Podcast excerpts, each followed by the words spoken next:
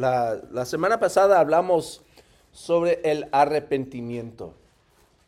Y hablamos del pecado de David. ¿Se acuerdan? Que, pues David, siendo el hombre conforme al corazón de Dios, mostró en muchas formas que también era un pecador. Amén. Que, que, hacía cosas que no van de acuerdo con la palabra de Dios, que no van de acuerdo con la voluntad de Dios. Pero de todos modos lo llaman el hombre o el varón conforme al corazón de Dios.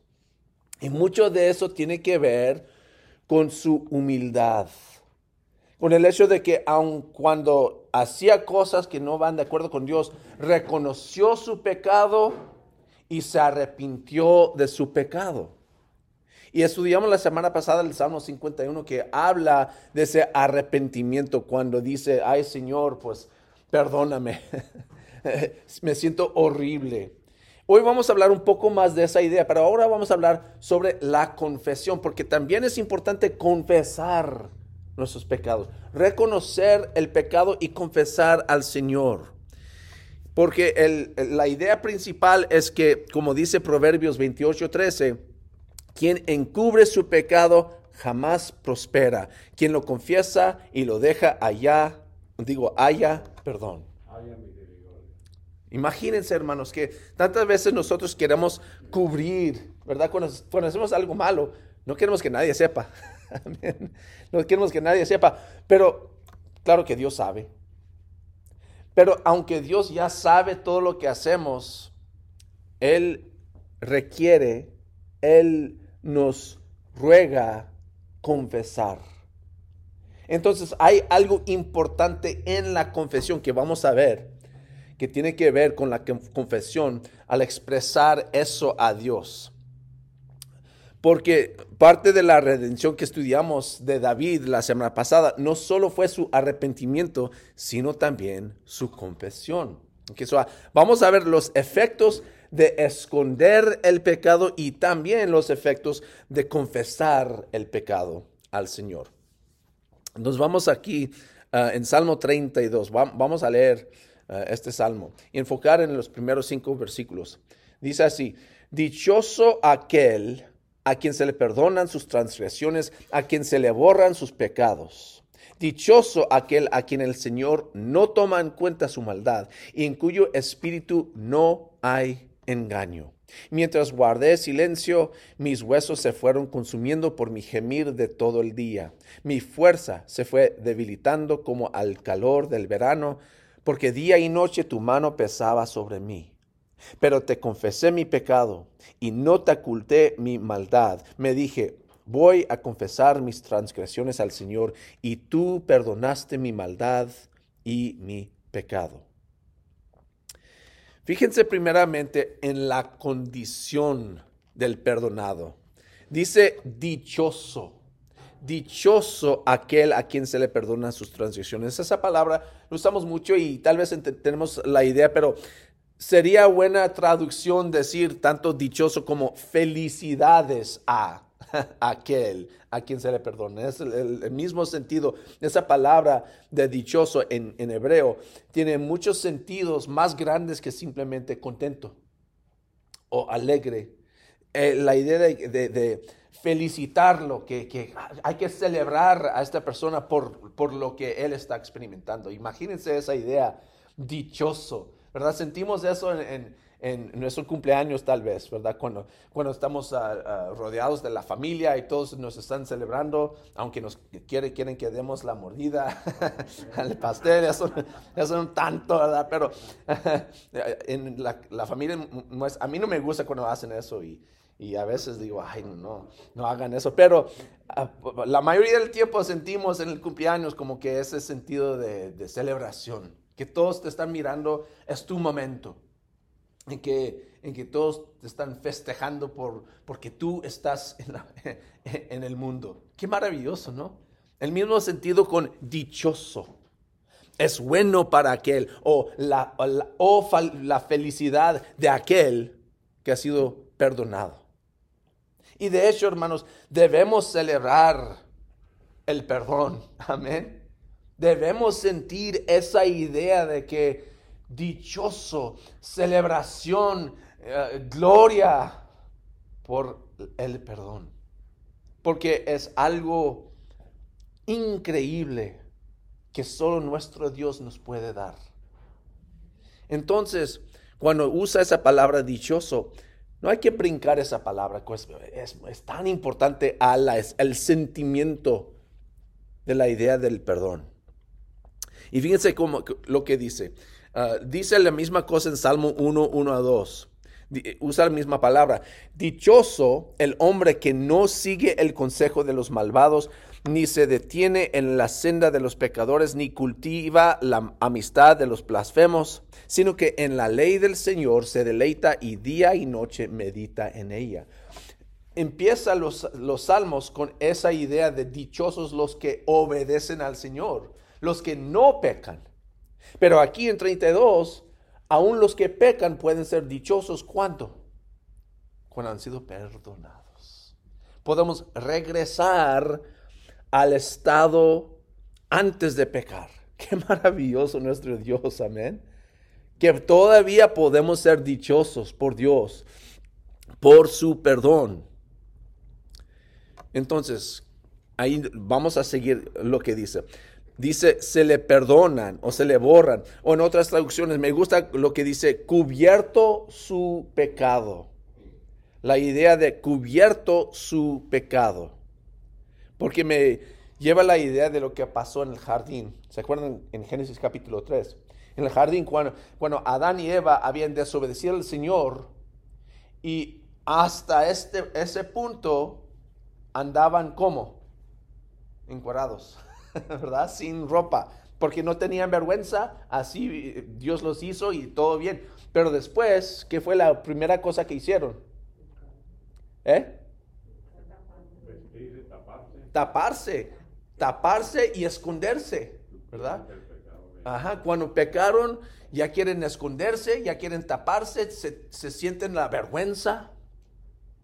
Y Dios, después de castigarlos, hizo qué? Ropa para ellos, ¿no? Ropa de piel para ellos, para cubrir su desnudez, para cubrir su vergüenza. Y Dios hace lo mismo para nosotros hoy en día, cubriéndonos, pero no con, ropa de piel, sino ropa de Cristo. Amén. Como dice Gálatas capítulo 3, versículos 26 a 27. Todos ustedes han sido, ah, todos ustedes son hijos de Dios mediante la fe en Cristo Jesús. Porque qué?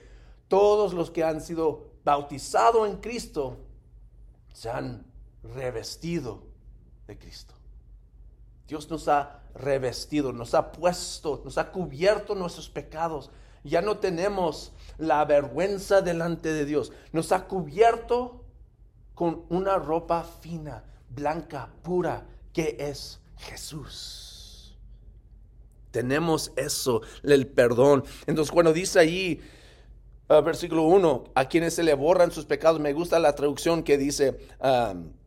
Que dice, y cubierto su pecado, que, nos recuerda esa idea de que Dios está cubriendo el pecado con la justicia de su Hijo. Ahora, dice otra cosa, perdonado, cubierto, y también dice, no toma en cuenta nuestra maldad. No, ya no reconoce la maldad. Ahora, es maravilloso, ¿verdad? Cuando, cuando tenemos un amigo o y vamos a comer y, ¿qué nos dice? No, pues no te, no te preocupes, yo, yo pago. ¿Les ha pasado a ustedes? A veces me pasa a mí. y, y, qué bueno, ¿verdad? ¿Por qué? Yo no tengo que preocuparme a pagar por eso. No, no es otra cosa que tengo que preocuparme. Han hablado mucho de eso de la escuela hoy en día, que hay muchos estudiantes que están en, la escuela y no pueden pagar. El, gobierno está trabajando para ayudarles, ¿qué? Perdonar lo que, lo que tienen que pagar para que no tengan que pagar. Qué maravilloso, porque a veces son millones, digo, miles de dólares y están perdonando su, ¿qué? Deuda. Se siente suave. Y aquí dice lo mismo, no toma en cuenta nuestra maldad, nuestros pecados. La bendición, hermanos, no es solo en el perdón, sino en la seguridad del conocimiento del perdón. La bendición no solo es que Dios me ha perdonado, es que yo tengo que reconocer que Dios me ha perdonado. ¿Me explico? Que no solo que ah, ahí dice, ah, ok, qué bueno, pero yo estoy seguro, estoy seguro en mi perdón. Y la pregunta para nosotros esta mañana es que si estás seguro en tu perdón. A veces decimos, ojalá, tal vez, quizás, el cristiano puede estar seguro. Amén.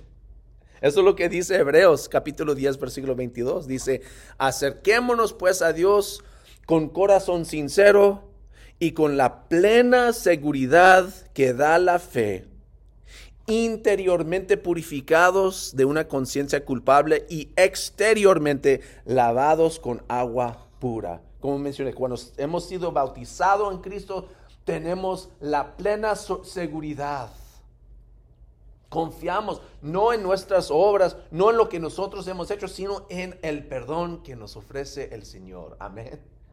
Gloria a Dios. Dichosos los perdonados, hermanos. Porque Dios nos da algo que nosotros no podemos ganar. Solo Dios nos puede dar ese perdón. Entonces podemos confiar en eso porque viene de Dios. Nosotros muy pronto podemos perder cosas. He perdido muchas cosas simplemente por no fijarme bien, pero Dios no va a perder eso.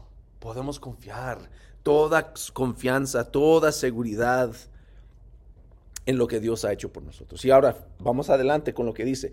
Versículo 2. Dichoso aquel a quien el Señor no toma en cuenta su maldad y en cuyo espíritu no hay engaño. Hay que cuidarnos ahí porque a veces pensamos, ah, pues tengo que ser perfecto.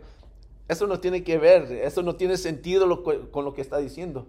Si uno es perfecto, no necesita el perdón. Amén. No está diciendo que bendito el que ya es perfecto. no. Dice que en su espíritu no hay engaño porque no quiere esconder nada de Dios.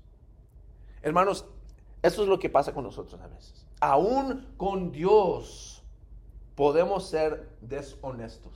Amén. A, a veces como que no queremos no queremos decir exactamente a Dios lo que hemos hecho. Entonces a veces lo cubrimos con algo sencillo. Pues yo soy un pecador, perdóname por mis pecados. Pues eso, eso es un poco deshonesto, ¿no? Porque claro que somos pecadores, hemos pecado, pero parte de la confesión es ser exacto. Exacto. ¿Por qué? Porque reconocer exactamente nuestros pecados es parte del proceso del perdón. Reconocer exactamente, precisamente nuestros pecados es parte del proceso del perdón. Porque si no, es fácil caer en la misma trampa del pecado. Pero cuando tenemos que decir exactamente lo que hemos hecho, se siente horrible. Es una cosa decir, ah, pues le dije, le dije algo Ah, no exactamente la verdad. Es fácil decir eso, pero es mucho más difícil ser soy un mentiroso. Amén. Soy un mentiroso. Yo pues admiré a esa mujer de larga distancia. Es una cosa diferente de que decir yo estaba codiciando a esa mujer. O tengo en mi corazón la lujuria. Es muy diferente, amén porque tenemos que confesar algo más, más personal, más directo. Pero así es parte. Por eso dice en, en el que no, en que no hay engaño. Hermanos, hay que ser honestos con nosotros mismos, con nuestros pecados. Hacer excusas para el pecado no es confesar el pecado. A veces hacemos eso con otros, ¿verdad? Perdóname por gritarte, pero es que me sentí muy mal. Eso no es, un, no es pedir perdón.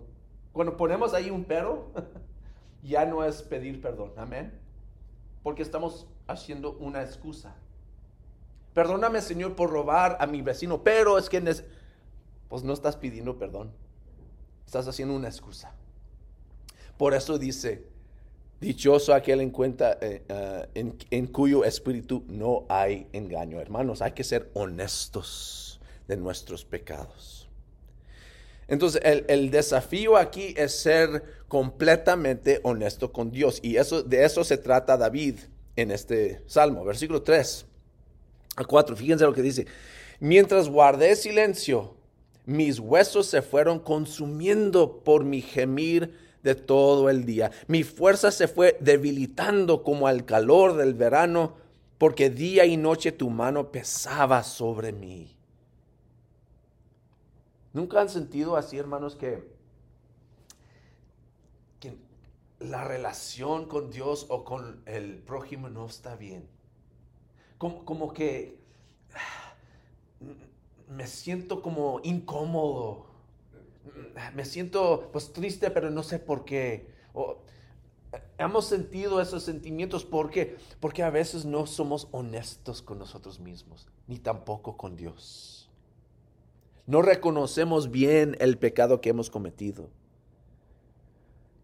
El secreto que más quieres ocultar es el mismo que más debes revelar el secreto que más quieres ocultar es el secreto que más debes revelar. Amén. Y eso, porque sí, pues hay cosas de que nos da vergüenza y no queremos, pero hay algunas cosas que decimos, yo no quiero que nadie sepa. Yo no quiero ni mencionar eso, no quiero ni recordar ese pecado, ese secreto en mi vida. Eso es lo, más, lo que tienes que revelar más. Es, es lo que estás guardando de Dios. Es como Adán y Eva que están escondiéndose de Dios. No funciona y resulta en más problemas. Dice, tu mano pesaba. Y decimos, pues eso no está bien que Dios está como, como maltratando al hombre, pero Así es Dios. Eh, eh, el mismo que da bendición también puede dar sufrimiento, pero ¿para qué? Otra vez, regresando a Hebreos 2, eh, a, Hebreos, en capítulo 12, versículo 10, dice, en efecto, nuestros padres disciplinaban por un breve tiempo como mejor les parecía, pero Dios lo hace para nuestro bien, a fin de que participemos de su santidad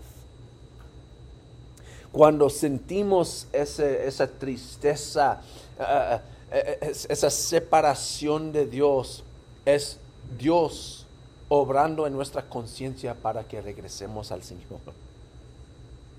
Entonces hay que aceptar eso y examinar nuestro corazón. Porque como dice aquí, el pecado guardado, secreto, puede causar efectos en nuestros cuerpos. Nuestra culpa afecta nuestros cuerpos, nuestras relaciones con los demás y claro que nuestras relaciones con Dios. fíjense en esto, el, remordimiento no puede cambiar el pecado, digo el pasado, así como la preocupación no puede cambiar el futuro, pero los dos pueden hacer que hoy sea miserable. Tanto, tanto el remordimiento como la preocupación pueden arruinar el presente. Entonces no hay que guardar eso, hermanos. Hay que confesar. Y fíjense lo que pasa en versículo 5. Pero te confesé mi pecado y no te oculté mi maldad. Me dije, voy a confesar mis transgresiones al Señor y tú perdonaste mi maldad y mi pecado. Dice, no me oculté mi maldad. No es una confesión ligera, como mencioné, e, e, es ser específico con nuestros pecados. Es reconocer exactamente lo que yo he hecho para uh, ofender al Señor. ¿Se acuerdan la semana pasada cuando estudiamos eso en eh, el arrepentimiento en Salmo 51? Que David dijo, solo contra ti he pecado aunque lo que mencionamos es que David había pecado contra Betsabé, contra Urias, contra sus generales, había pecado contra mucha gente, pero, pero David reconoció que últimamente el pecado no es solamente contra los, mis vecinos, sino más que todo contra Dios. Reconocer cómo afecta nuestro pecado la relación que tenemos con Dios. Entonces no podemos esperar a Dios cubrir lo que no, nosotros no estamos dispuestos a revelar. Si yo no quiero revelar a eso, no puedo esperar que Dios lo va a cubrir mi pecado, que va a perdonar mi pecado. Si yo quiero guardar, sí, Dios, perdóname todo eso, pero aquí tengo otro pecado aquí atrás que no quiero confesar. Si yo quiero que Dios perdone todo, hay que confesar todo, darle todo a Dios, reconocer todo. Y como digo, no es fácil. Y menos cuando tenemos que decirlo otra vez y otra vez. Hoy mentí. Ayer mentí hace dos días, ¿verdad? O soy un enojón, Señor, y me enojé. Y, otra vez mañana me levanto, ay Señor, me enojé otra vez, perdóname. No se siente bien, pero eso es parte del proceso. Porque se cansa uno de decir que es un mentiroso. Y tiene dos opciones, dejar de mentir o dejar de confesar. Dejar de confesar resulta en eso, el dolor en el cuerpo, en las relaciones entonces confiesa específicamente. Y así lo hace. Hay que reconocer nuestra responsabilidad. Fíjense cómo lo dice en versículo 5 otra vez. Te confesé que mi pecado, no te oculté mi maldad. Me dije, voy a confesar mis transgresiones, mi culpa. Tal vez decimos, sí, pero Señor, pero mira cómo me trataron. No, no, no, no. Tal vez te trataron mal, tal vez algo pasó muy difícil en tu vida. Es tu pecado. Hay que confesar nuestro pecado. Hay que reconocer nuestra responsabilidad, nuestra culpabilidad. Amén. Y me están mirando como que... Son culpables como yo, ¿verdad? bueno, lo, bueno, hermanos, es que Dios ofrece este perdón gratuitamente a todos en Cristo Jesús. Amén. Tenemos eso en Él. Solo hay que vestirnos en Él por los aguas del bautismo, arrepentiéndonos de los pecados, confesando nuestras transgresiones. Porque como dice en 1 de Juan capítulo 1 versículo 9, si confesamos nuestros pecados, Dios que es fiel y justo, nos los perdonará y nos limpiará de toda maldad. Así que, ¿qué esperamos, hermanos? Hay que levantar nuestros pecados al Señor para que Él nos perdone. Y si no estás en Cristo, todavía necesitas, necesitas ese paso. ¿Por qué? Solo en Cristo hallamos el perdón hallamos esa, esa, ropa nueva. Entonces, como siempre, tenemos esa agua pura que Juan, uh, John Reifers, que lo conocen tal vez, siempre está limpiando el agua ahí. Pueden ser purificados de sus pecados en los aguas del bautismo. Jesús nos está ofreciendo ese perdón, solo hay que aceptar. Y podemos vivir en esa ropa nueva para siempre. Bueno, vamos al Señor, hermanos, en oración. Y ahí paramos.